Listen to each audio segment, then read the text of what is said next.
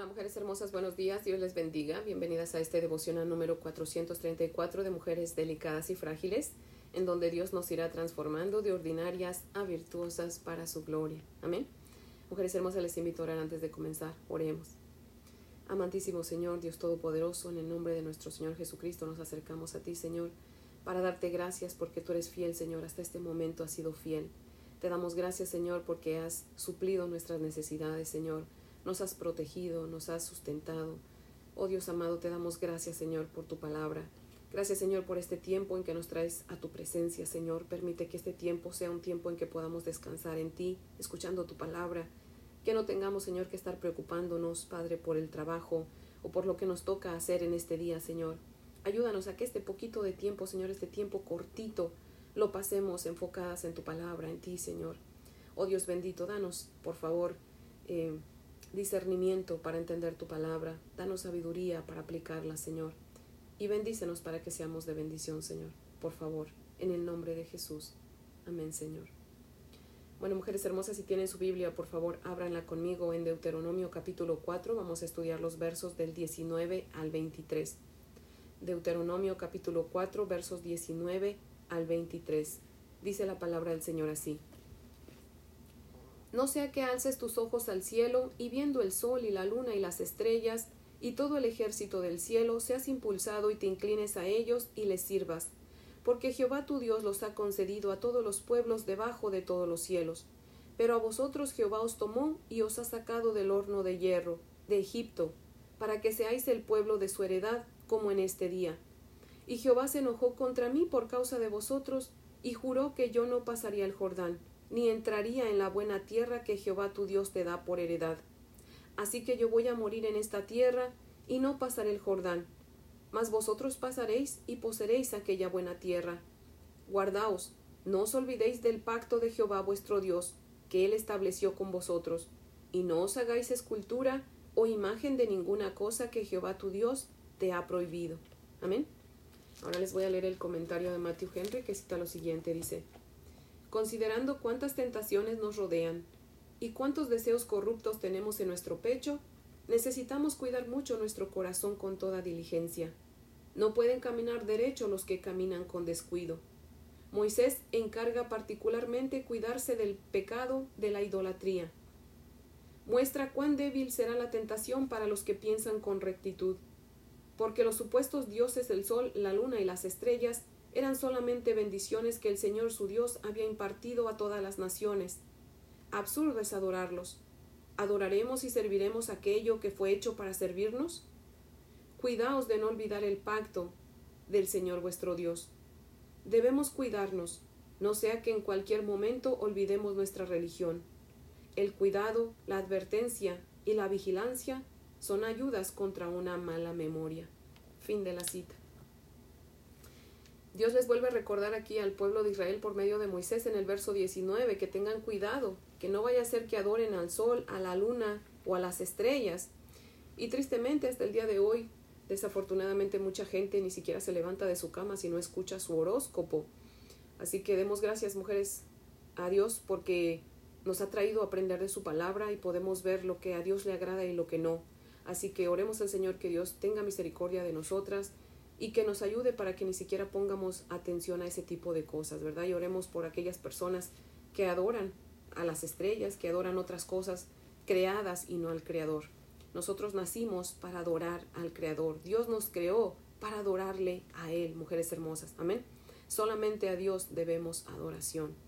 Dice el verso 20, pero a vosotros Jehová os tomó y os ha sacado del horno de hierro de Egipto, para que seáis el pueblo de su heredad como en este día. Dios eh, da esta metáfora de un horno de hierro en cuanto a Egipto.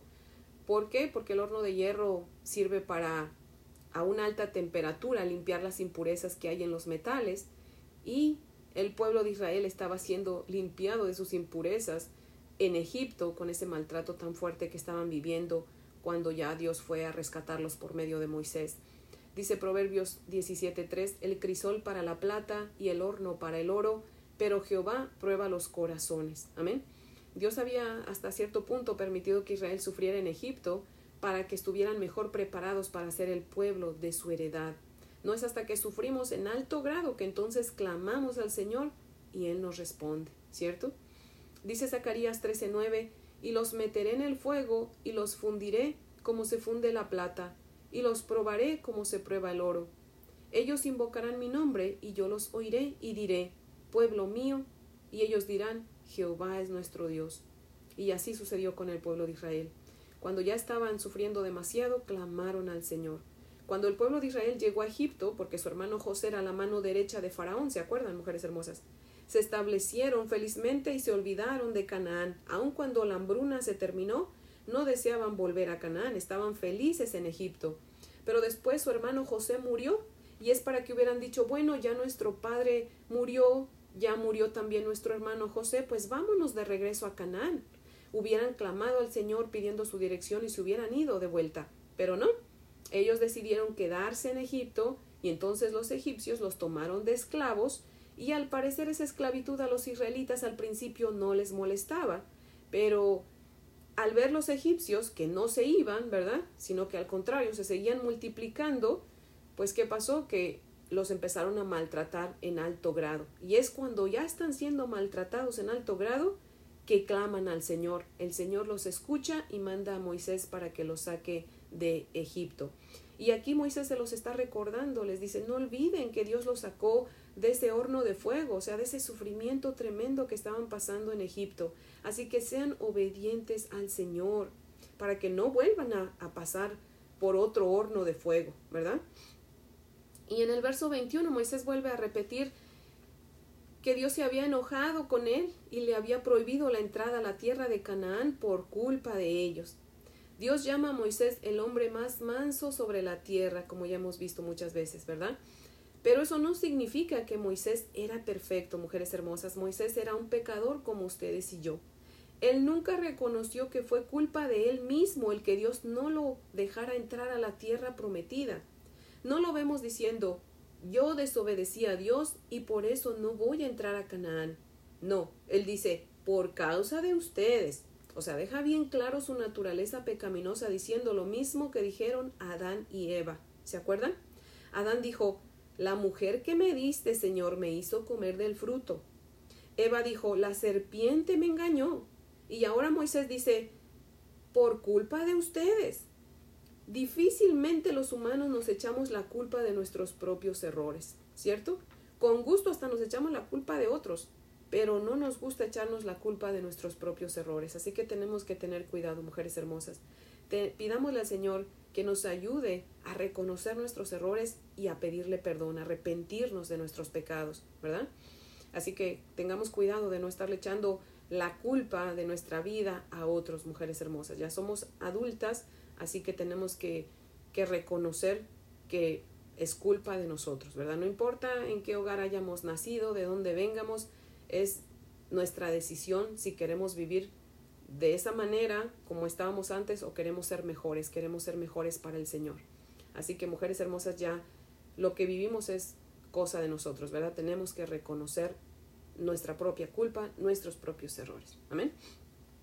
En el verso 23, Moisés les vuelve a recordar que tengan cuidado de hacerse imágenes. Les dice, cuídense, no olviden el pacto que Dios hizo con ustedes. No se hagan imagen de nada, de ninguna cosa que Dios les haya prohibido. ¿Y cuál era ese pacto que Dios había hecho con ellos, mujeres hermosas? Váyanse tantito ahí atrás. En el verso 13 dice, y Él os anunció su pacto, el cual os mandó poner por obra los diez mandamientos, y los escribió en dos tablas de piedra.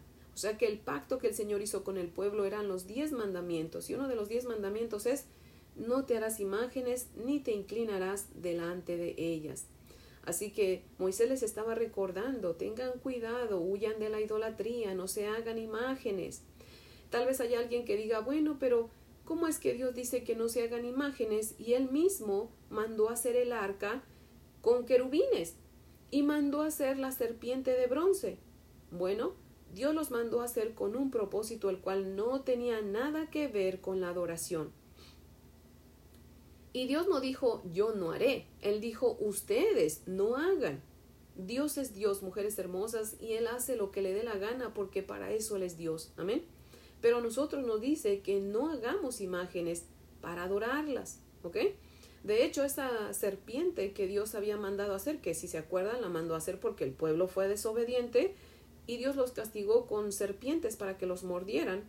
Y como estaba muriendo mucho pueblo, entonces Dios mandó hacer una eh, serpiente de bronce para ver si los israelitas eran obedientes. Y les dice, cuando sean mordidos por las serpientes, miren hacia la serpiente de bronce y serán sanados. No es que la serpiente los iba a sanar. Dios solamente quería ver si eran obedientes, quería ver si le creían o no. Pero se supone que cuando entraran a Canaán, destruyeran esa serpiente porque ya no les iba a ser de utilidad. Ya no estaban en el desierto, así que ya no iban a necesitar esa serpiente. Pero no la destruyeron. Lejos de, lejos de eso, la comenzaron a adorar. Y es por eso que el rey Ezequías en Segunda de Reyes 18.4 la manda destruir. Así que Dios no tenía el propósito de que se adoraran esas imágenes, de que se adoraran la serpiente o se, se adoraran a los querubines. Dios simplemente los había mandado a hacer con un propósito, pero no era el de adorarlos. Así que tenemos que tener mucho cuidado, mujeres hermosas. Dios nos hizo adoradores, eso es verdad, pero para que lo adoremos a Él solamente. Vamos a adorar a nuestro Creador, no a lo creado, mujeres hermosas. Amén. Y como Dios nos hizo adoradores, si no adoramos a Dios, vamos a adorar cualquier otra cosa. ¿Por qué? Porque para eso nacimos, para ser adoradores de Dios. Pero si, como les digo, si no adoramos a Dios, vamos a adorar cualquier otra cosa, cualquier imagen, cualquier persona, lo que sea. Así que tenemos que tener cuidado, mujeres hermosas, de, de asegurarnos que nuestro corazón esté enfocado en adorar a Dios. De hecho, la palabra idolatría está compuesta de dos palabras, que ido quiere decir ídolos y latría quiere decir adoración. Por eso es que es idolatría, adoración a ídolos, pero nosotros tenemos que darle latría solamente a Dios, o sea, tenemos que adorar solamente a Dios, nuestro Creador. Amén. Así que, mujeres hermosas, la decisión es de nosotros, obedecemos a la palabra del Señor o la desobedecemos, pero tengamos cuidado, no vaya a ser que nos encontremos dentro de un horno de fuego. ¿Ok? Así que, mujeres hermosas, pues les invito a orar para terminar. Oremos. Amado Padre Celestial, seguimos aquí ante tu presencia, mi Dios amado. Te damos gracias, Señor, porque nos adviertes las cosas, nos las recuerdas, Padre. Señor, no importa cuántas veces tengas que repetirnos las mismas cosas, Señor. Padre, tú nos creaste y tú sabes bien lo fácil que somos para olvidar tu palabra, Señor. Por eso te rogamos, Señor, te pedimos que las veces que haga falta, Señor, tú nos recuerdes tu palabra. Padre, reconocemos, Señor, que muchas veces, conociendo tu palabra, Señor, no la obedecemos, Padre pero te pedimos que nos ayudes, que nos des un corazón entendido, sabio, para que, Señor, podamos, Señor, obedecerte, mi Dios amado. Señor, ayúdanos, ayúdanos, mi Dios amado, por favor, para que no tengamos que pasar por un horno de fuego como el pueblo de Israel, Señor. Ayúdanos a ser entendidas, a ser mujeres virtuosas, Señor, hacedoras de tu palabra, Padre. Señor, ayúdanos para que en todo tiempo tu voluntad sea hecha en nosotras, Señor, por favor. Padre, te rogamos, Señor, que perdone nuestros pecados y que nos ayudes a reconocer nuestra culpa, Señor. Ayúdanos a no estarle echando la culpa a otros de, de lo que hacemos, Señor. Por favor, ayúdanos a reconocer nuestras propias culpas, Señor. Y ayúdanos a arrepentirnos, ayúdanos a vivir arrepintiéndonos, Señor. A vivir pidiéndote perdón porque te fallamos en todo tiempo, Señor. ¿Cómo nos gustaría un día irnos a dormir dándote gracias porque no pecamos para nada? pero tristemente muchas veces de pensamiento pecamos mucho, Señor. Así que te rogamos, Señor, que tomes control de nuestra mente. Traemos nuestros pensamientos cautivos a ti en Cristo Jesús, Señor, para que tú nos ayudes, Señor, a enfocarnos en ti, Señor. Por favor, mi Dios amado. Quédate con nosotros, Señor, te lo rogamos. En el nombre de Jesús. Amén, Padre fiel. Bueno, mujeres hermosas, espero que tengan un día muy bendecido. Les amo en el amor del Señor y si Dios nos presta vida, pues aquí las espero mañana para que continuemos con nuestro estudio. Amén.